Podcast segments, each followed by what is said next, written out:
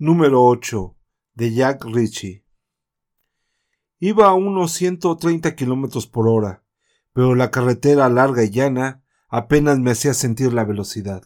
Los ojos del jovencito pelirrojo brillaban con aspecto ligeramente desenfrenado mientras oía las noticias en la radio.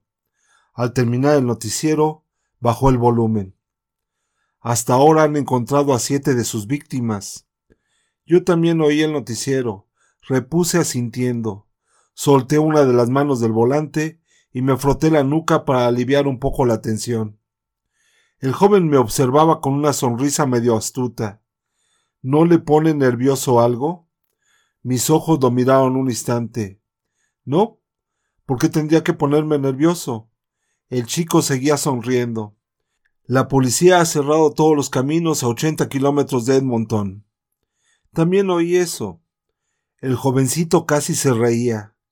Él es demasiado listo para ellos. Eché un vistazo a la bolsa con cremallera que descansaba en su regazo. ¿Vas lejos? No lo sé, replicó encogiéndose de hombros.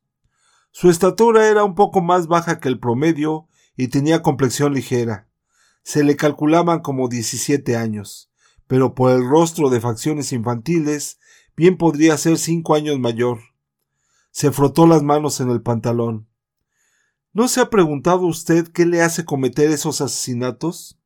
No, repuse, sin quitar la mirada de la carretera. Quizás se cansó de que todo el tiempo lo anduvieran presionando. Siempre había alguien diciéndole lo que podía o no podía hacer, hasta que fue demasiado.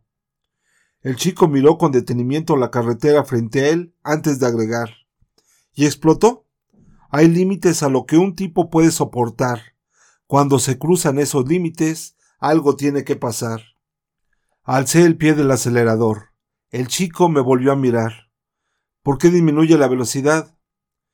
Queda poca gasolina. La estación frente a nosotros es la primera que he visto en los últimos sesenta kilómetros. Podrían faltar otros tantos antes de cruzarnos con la siguiente. Salí de la carretera y me detuve junto a las tres bombas. Un hombre de edad avanzada se acercó al automóvil del lado del conductor. Tanque lleno le pedí, y verifique el nivel del aceite.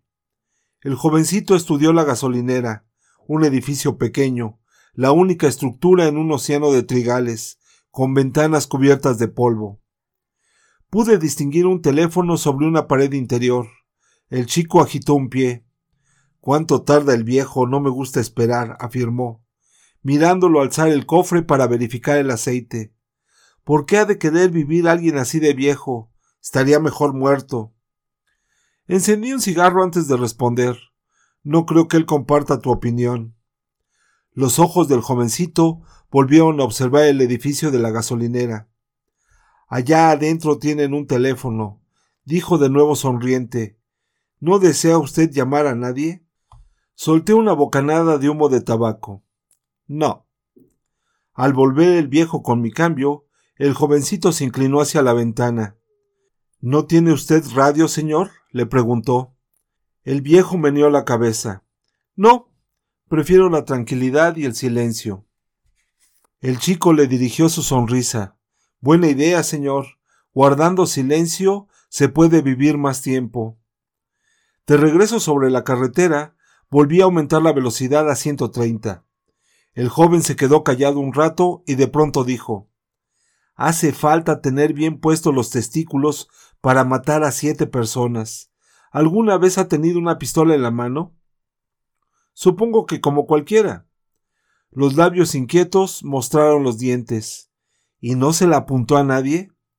Le eché un vistazo rápido, le brillaban los ojos. Conviene que la gente le tenga miedo a uno, siguió. Con una pistola, uno ya no es tan chaparro. No, comenté. Ya no es uno un alfeñique. Lo vi sonrojarse ligeramente. Eres el más alto de todos los hombres del mundo, dije a continuación, a menos que algún otro tipo también tenga pistola. Hay que tenerlos bien puestos para matar, insistió. La mayoría de la gente no lo sabe. Pero una de las víctimas fue un niño de cinco años, le indiqué. ¿No tienes un comentario sobre eso? Pudo ser un accidente, sugirió, pasándose la lengua por los labios. Nadie podría creer eso, objeté meneando la cabeza. Sus ojos reflejaron cierta inseguridad momentánea.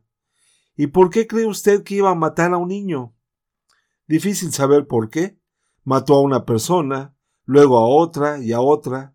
Tal vez después de varios asesinatos, las víctimas perdieron importancia. Hombres, mujeres, niños, le da lo mismo. Uno desarrolla el gusto de matar, enunció el jovencito asintiendo. No es nada difícil. Después de unos cuantos, al principio ya no importa. Uno le toma gusto. Se quedó callado otros cinco minutos. Nunca lo podrán atrapar, dijo por fin. Es demasiado listo para dejarse agarrar. Desvié la mirada de la carretera un momento. ¿Cómo puedes afirmarlo? Todo el mundo lo busca.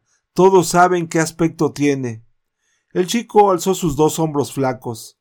Igual no le importa. Hizo lo que debía hacer. La gente ya sabe que él es todo un hombre. Avanzamos otros dos kilómetros sin cruzar palabra, hasta que se agitó en el asiento y me preguntó ¿Oyó usted la descripción en la radio? Claro, contesté. Llevo una semana oyéndola. Me miró con curiosidad. ¿No le da miedo llevarme en su auto? No. ¿Tiene nervios de acero o qué? preguntó con astucia en la sonrisa. Sacudí la cabeza. No. Bien que puedo asustarme cuando es necesario. El chico mantuvo la mirada sobre mí. Yo correspondo perfectamente a esa descripción. ¿Es cierto? El camino se extendía frente a nosotros. A uno y otro lado solo se veía la planicie de las llanuras, ni una sola casa, ni un solo árbol.